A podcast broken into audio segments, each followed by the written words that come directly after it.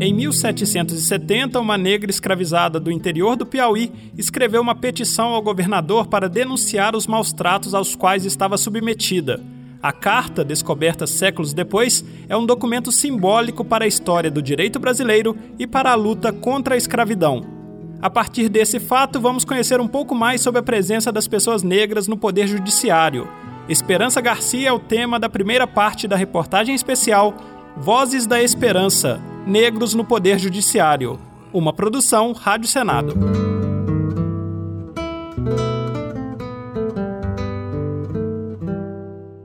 Eu sou uma escrava de Vossa Senhoria, da administração de capitão Antônio Vieira de Couto, casada. Desde que o capitão lá foi administrador, que me tirou da fazenda dos algodões, onde vivia com meu marido para ser cozinheira de sua casa, passo muito mal. A primeira é que há grandes trovoadas de pancadas em meu filho, uma criança, que lhe fez extrair sangue pela boca.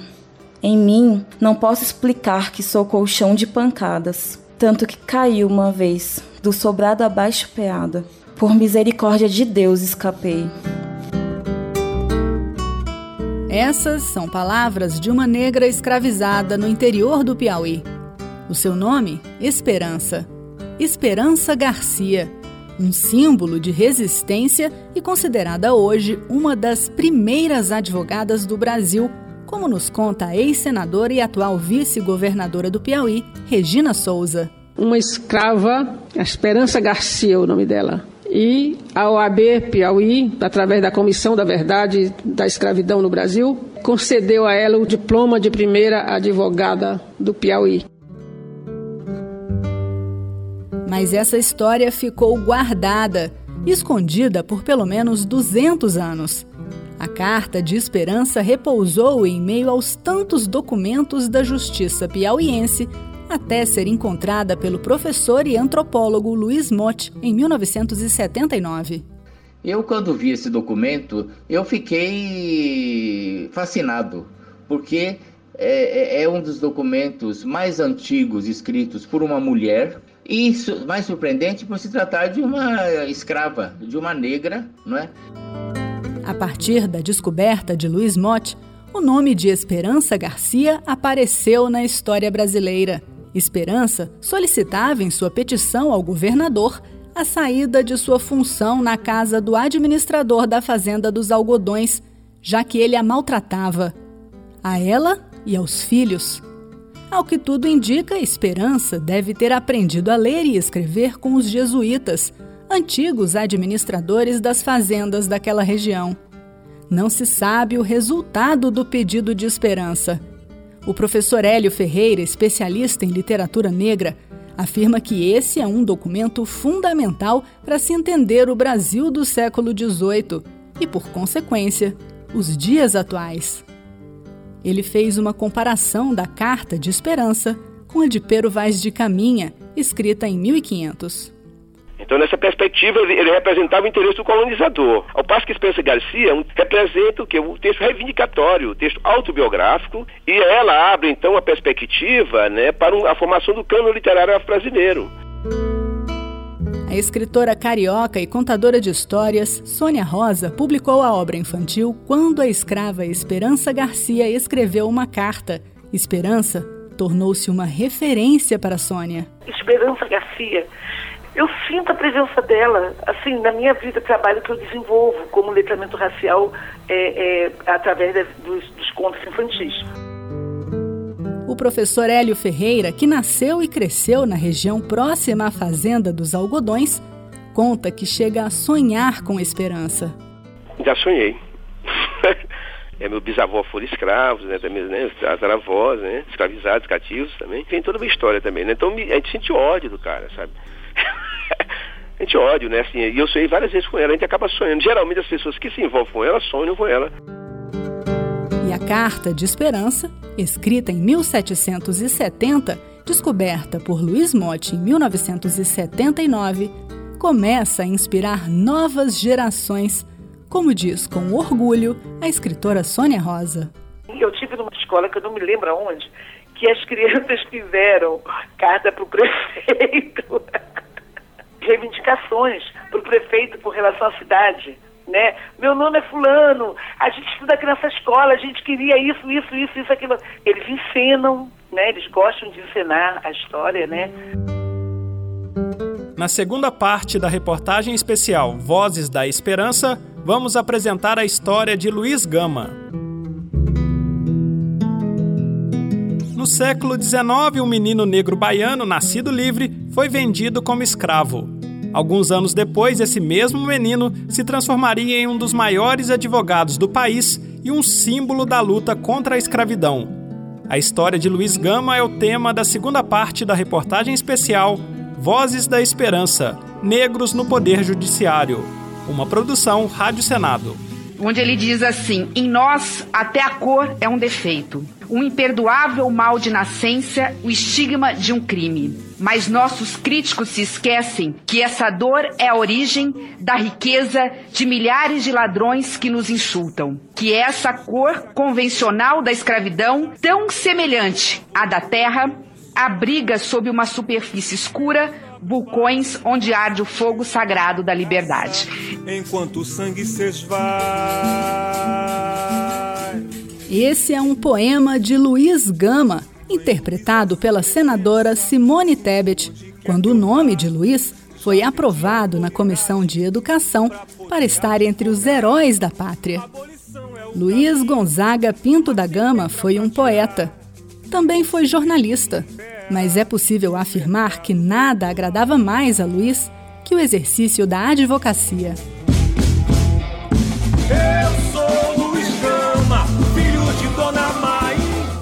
Luiz Gama era negro no século XIX. Nasceu livre na Bahia em 1830, mas o pai o vendeu como escravo para pagar dívida de jogo. Isso aos 10 anos. Escravo foi para São Paulo. E se agora estamos contando aqui a história de Luiz Gama, saiba que até há pouco tempo ela estava escondida. Nem mesmo o tataraneto de Luiz, Benemar França, sabia dos caminhos do tataravô.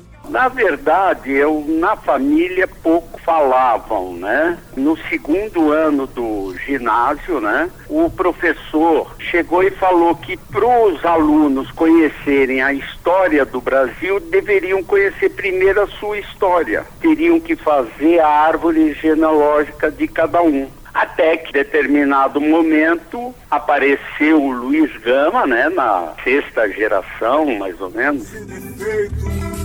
O tataravô de Benimar, já em São Paulo, aprendeu a ler e escrever e também aprendeu diversas línguas. Conseguiu a liberdade, afinal, nasceu homem livre. Aos 18 anos, já falava com intimidade sobre temas jurídicos Anos mais tarde, tentou frequentar a recém-criada Faculdade de Direito do Largo de São Francisco, mas era negro e o impediram, como conta um dos biógrafos de Luiz Gama, o advogado Nelson Câmara. No primeiro momento, alguns jovens da academia, filhos de fazendeiros escravagistas, naquele primeiro momento impediram alguns. No segundo momento, depois de dois anos, foi ao contrário, procuraram para ele ir à faculdade e ele se recusou. Luiz então obteve uma autorização da administração da província de São Paulo para atuar como rábula, ou seja, um advogado sem diploma, fato que era comum naquela época pela falta de escolas de direito no país. Luiz fez do habeas corpus uma verdadeira arma contra a escravidão. Esses documentos foram revisitados por Nelson Câmara em um arquivo da Justiça de São Paulo. E me apresentei para a senhora que era a diretora do, da, daquela sessão. Quando eu disse para ela que, olha, eu sou advogado, sou historiador, quero fazer uma pesquisa sobre um negro, né, escravidão, Luiz Gama, ela começou a chorar. Eu falei, você está chorando por quê? Era negra, viu? Porque o senhor é o primeiro historiador que se interessou pelo Luiz Gama.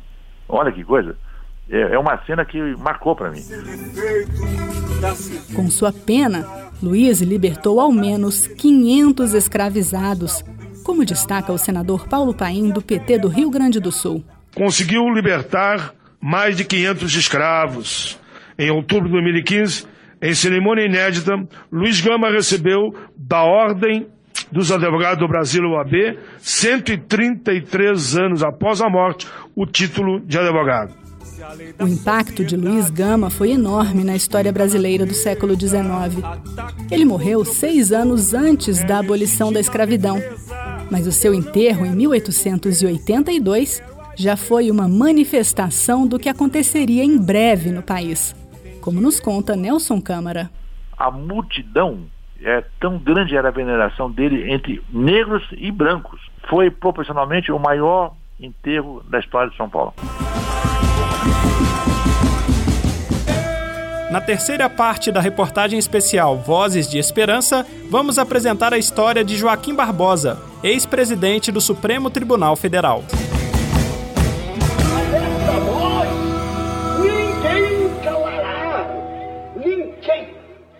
Ninguém! Em 2003, 503 anos após a chegada dos portugueses e 115 anos após a abolição da escravidão, apenas pela terceira vez um negro chegava ao posto mais alto do judiciário brasileiro, ministro do Supremo Tribunal Federal. A história de Joaquim Barbosa é o tema da terceira parte da reportagem especial Vozes da Esperança Negros no Poder Judiciário, uma produção Rádio Senado o cidadão reivindicar o mais sagrado dentre os seus direitos, qual seja o direito de ser tratado de forma igual, de receber igual consideração, a mesma que é conferida ao cidadão A ou ao cidadão C ou B. É preciso ter a honestidade intelectual para reconhecer que há um grande déficit de justiça entre nós. A igualdade foi um dos temas defendidos por Joaquim Barbosa na posse como ministro do Supremo Tribunal Federal em junho de 2003. A chegada à mais alta corte do país, por indicação do então presidente Luiz Inácio Lula da Silva, foi a maior coroação até agora na vida desse mineiro de Paracatu. Joaquim Benedito Barbosa Gomes é o mais velho de oito filhos. O pai era pedreiro e a mãe dona de casa. Joaquim, logo cedo, virou responsável pelo sustento da família quando os pais se separaram. Na tentativa de melhorar a vida da mãe e dos irmãos, ele embarcou sozinho para Brasília aos 16 anos. Arrumou emprego nas gráficas do jornal Correio Brasiliense e do Senado, ao mesmo tempo em que concluía o ensino médio sempre em escolas públicas. Dona Benedita, mãe de Joaquim, acompanhou emocionada a sabatina do filho na Comissão de Constituição e Justiça e recebeu uma homenagem do senador Paulo Paim, do PT do Rio Grande do Sul.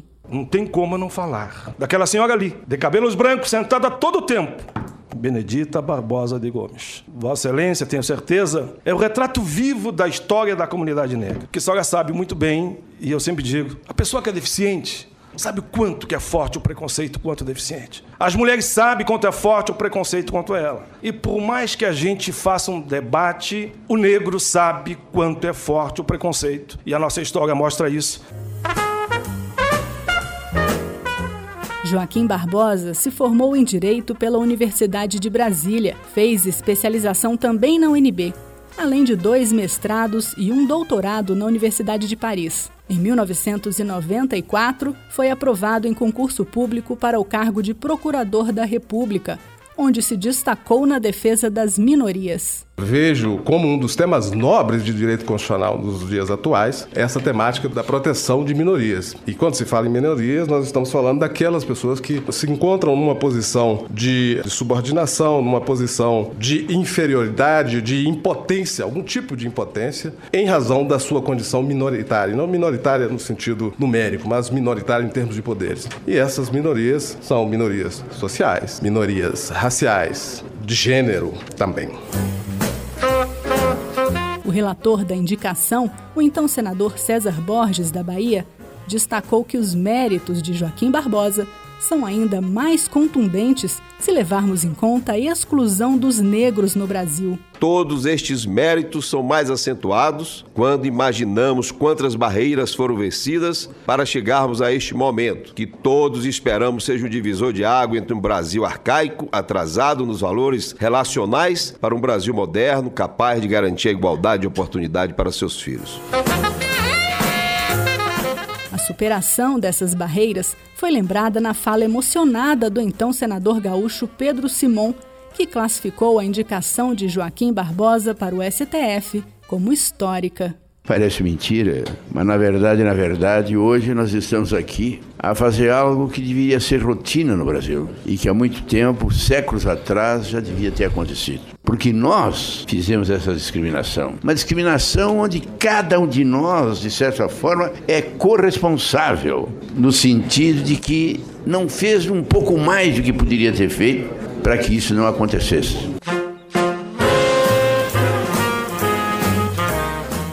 Joaquim Barbosa sempre defendeu a autonomia dos juízes em relação ao poder político. Ele disse isso no discurso de posse no Supremo Tribunal Federal e colocou a retórica em prática ao relatar o caso do mensalão contra políticos do PT e ex-ministros do governo Lula, que foi quem o indicou para a Suprema Corte. Joaquim Barbosa também foi presidente do Supremo Tribunal Federal.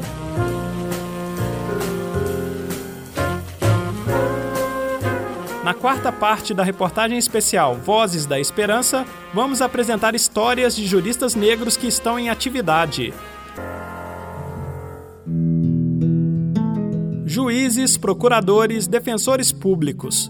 Os negros começam a ter uma presença maior em posições no poder judiciário, ainda que de forma tímida e longe da representação ideal frente às características da população brasileira, formada majoritariamente por negros. Histórias de negros que trabalham atualmente no Poder Judiciário estão nesta quarta parte da reportagem especial Vozes da Esperança Negros no Poder Judiciário. Uma produção Rádio Senado. As instituições nossas hoje, elas, muitas delas estão estruturadas no racismo. Né? E aí a gente percebe que elas mantêm uma naturalização de ausências. Então, a gente sabe que está estranho não ter negros em algumas instituições, mas ainda assim a gente faz vista grossa com isso, desqualifica discursos que tentam demonstrar isso. Essa é a face mais perversa do racismo, né? O juiz de direito Fábio Esteves, que você acabou de ouvir, fala com propriedade. Ele esteve há alguns anos em um encontro de juízes na Bahia. E dos mais de 700 participantes, só havia ele e um outro juiz negro. O que Fábio presenciou é uma realidade no meio jurídico. Pesquisa do Conselho Nacional de Justiça, feita em 2018, apontou que apenas 18% dos juízes se declararam negros. E desse universo, 16,5% são pardos e apenas 1,6% pretos. Defensora pública no estado do Rio de Janeiro, Lívia Caceres, que é negra, disse que já se cansou de notar o estranhamento das pessoas nos fóruns da cidade maravilhosa. Eu posso falar isso no meu lugar de defensora? Nós somos, entre aspas, confundidos com usuários dos serviços jurisdicionais. A realidade nos grandes escritórios de advocacia é ainda mais cruel. Pesquisa do Centro de Estudos das Relações de Trabalho e Desigualdades, com apoio da Fundação Getúlio Vargas, ouviu 3.624 pessoas em nove das maiores bancas de São Paulo. Os dados mostram que a participação dos negros em posições-chave nos escritórios é praticamente nula, menor que 1%. Para Lívia Caceres, o estudo comprova a dificuldade enfrentada pelos advogados negros. Pessoas negras são altamente rejeitadas. Por exemplo, a estética negra nos cabelos é um ponto, às vezes, de conflito e polêmica dentro dos escritórios de advocacia, das próprias carreiras jurídicas, né? Como a tatuagem foi um dia. No concurso público, essa questão é minimizada, porque os critérios são um pouco mais impessoais, mas no mercado, a subjetividade e as regras ali mais predatórias do mercado fazem essa seleção realmente branca de profissionais. E sempre há quem use o argumento da meritocracia. Se não há tantos juízes negros, talvez seja porque eles não tenham capacidade de ocupar esses cargos. Para quem pensa dessa forma, o juiz Fábio Esteves faz um alerta. A meritocracia, a gente sabe muito bem, ela só é possível quando as pessoas têm iguais oportunidades. Aí a gente não tem dificuldade com relação a isso. Agora, num país como o nosso, onde ele subtrai acesso à educação, desde a base, a saúde e uma série de coisas das pessoas negras, querer que agora eu venha competir para acessar a magistratura com quem estudou em boas universidades, com quem tem uma formação diferente da minha, é de fato não saber absolutamente nada sobre o Brasil. O professor Adilson José Moreira, especialista em direito constitucional e direito antidiscriminatório, destaca que o mundo jurídico é formado em sua imensa maioria por homens heterossexuais e de classe alta. Por isso, eles não vivenciaram na própria pele nenhum episódio de discriminação. Muitos operadores do direito acreditam que a experiência social deles é universal e, portanto, acusações de racismo, sexismo, homofobia, classismo, elas podem ocorrer, mas não têm uma natureza sistemática. Isso é o comportamento de um, dois ou três indivíduos. Adilson é o único professor negro da Faculdade de Direito de uma das mais renomadas universidades privadas do país. Ele sabe como é difícil encontrar um emprego no meio jurídico. E mesmo quem consegue não está livre da discriminação, como nos conta o juiz Fábio Esteves. Eu estava para presidir uma audiência de um caso de injúria racial e o advogado lá de fora da sala fez um comentário perto de uma pessoa que veio me trazer a notícia de que ele estava muito complicado, a situação dele estava muito complicada porque ele ia, a cliente dele ia ser julgada por um negrinho. Acabou que ele percebeu que eu havia recebido a notícia e ele foi embora, né? Nós nem tivemos audiência. Então isso é uma demonstração de que você está num contexto de uma prática de injúria racial e a pessoa ainda pratica um crime contra o jogador. A presença dos negros no meio jurídico ainda é pequena, mas é melhor do que era ontem.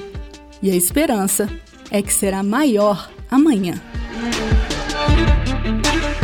Na última parte da reportagem especial Vozes da Esperança, vamos falar um pouco sobre futuro. Estudantes negros de direito mostram suas aspirações e desejos de mudanças. As cotas sociais e raciais nas universidades e concursos da área judiciária abriram algumas possibilidades para estudantes negros na área do direito. Mas os desafios ainda são grandes.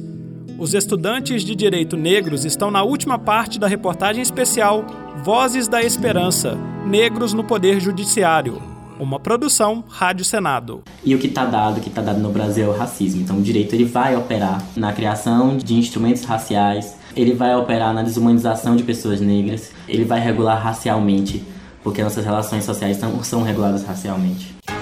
Esse é o piauiense Iago Maciel, mestrando em Direito na Universidade de Brasília. Ele e outros colegas do mestrado fazem parte da organização de uma disciplina sobre direito e relações raciais. O assunto é pouco tratado durante o curso, assim como é pouca a quantidade de estudantes negros nos cursos de direito em geral. A história vem de longe como aponta também mestranda em Direito, Emília Joana. Quando a gente vê as placas dos formandos, o início dos cursos majoritariamente composto por homens, né? Majoritariamente depois é, composto por pessoas brancas, o ingresso tímido de mulheres. E aí nas placas mais recentes dos formandos a gente encontra ainda uma quantidade muito tímida de estudantes negros e negras, né?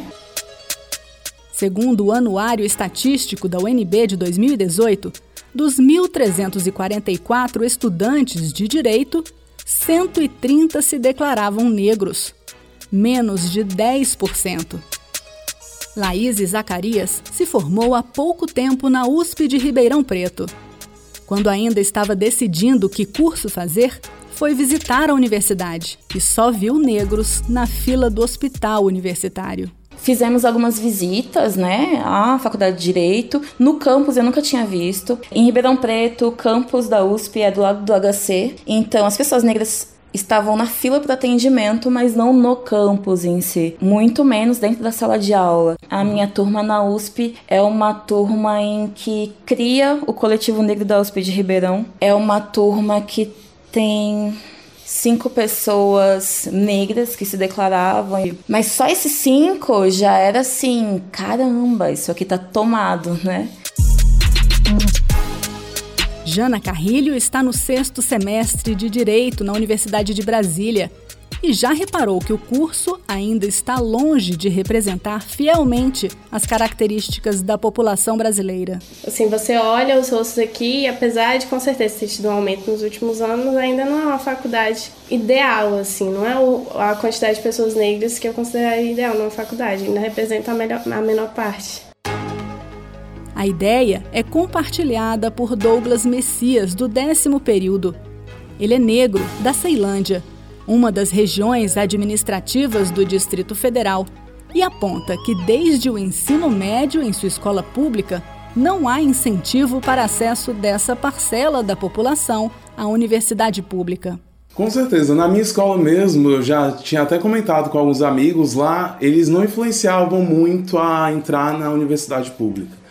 Pelo contrário, ia lá gente de, sei lá, supermercados, vendas, não sei o que, para colocar trabalhos, estágios e uma perspectiva totalmente diferente. Tanto é que da minha escola, no meu ano, acho que de uns 500 alunos, passaram 33 ou foi 34, se eu não me engano, para a universidade aqui, para a UNB. É uma escola pública. É uma escola pública onde estudava. Uhum. Douglas, que está prestes a se formar, reclama da falta de debate sobre relações raciais durante o curso. Pegar essa disciplina voltada né, a relações raciais no meu último semestre. Não tinha tanta visibilidade, mesmo já tendo algum tempo, e a maioria das disciplinas aqui não tem nenhum viés para isso. Os desafios ainda são grandes, mas as esperanças também são. É o que defende Emília Joana, mestranda em Direito. Todas as pessoas aqui que nomeiam a Faculdade de Direito são pessoas brancas e no ano passado, pela primeira vez, a Semana Jurídica da, da Faculdade de Direito, na sua 22ª edição, debateu raça. Então, o nosso auditório ele se chama Auditório Joaquim Nabuco e a gente propôs que ele fosse rebatizado para Esperança Garcia, né? Esperança Garcia que foi reconhecida como a primeira advogada né, do estado do Piauí por uma petição escrita em 1770.